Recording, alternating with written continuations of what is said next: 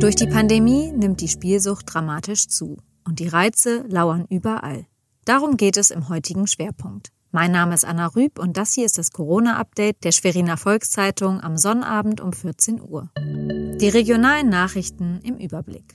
Seit dem heutigen Sonnabend darf die Gastronomie in Mecklenburg-Vorpommern wieder eingeschränkt öffnen. Allerdings nur unter bestimmten Bedingungen.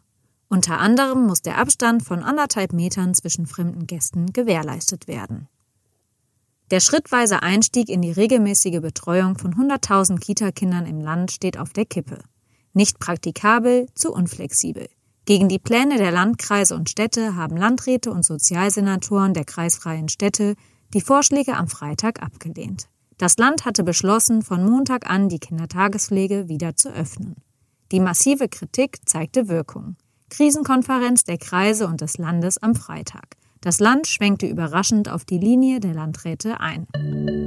Klaus Seefeld leitet mit seiner Frau Anke in Plate die Selbsthilfegruppe Quo Vadis für unterschiedliche Süchte wie Drogen- und Alkoholkonsum, aber auch für Leute mit Depressionen.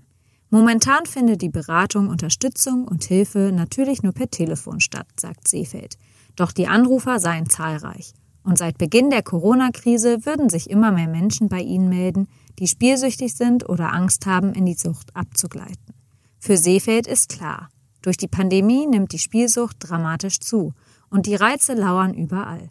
Er sei erschrocken, wie oft in der Werbung auf Glücksspiele im Internet hingewiesen werde. Zwar gäbe es dabei immer den Vermerk, dass nur Teilnehmer mit Wohnsitz oder häufigem Aufenthalt in Schleswig-Holstein spielen dürften, doch diese Hürde könne im Internet auch von Bewohnern aus Mecklenburg-Vorpommern leicht umgangen werden. Weitere Nachrichten und Hintergründe finden Sie auf svz.de-corona.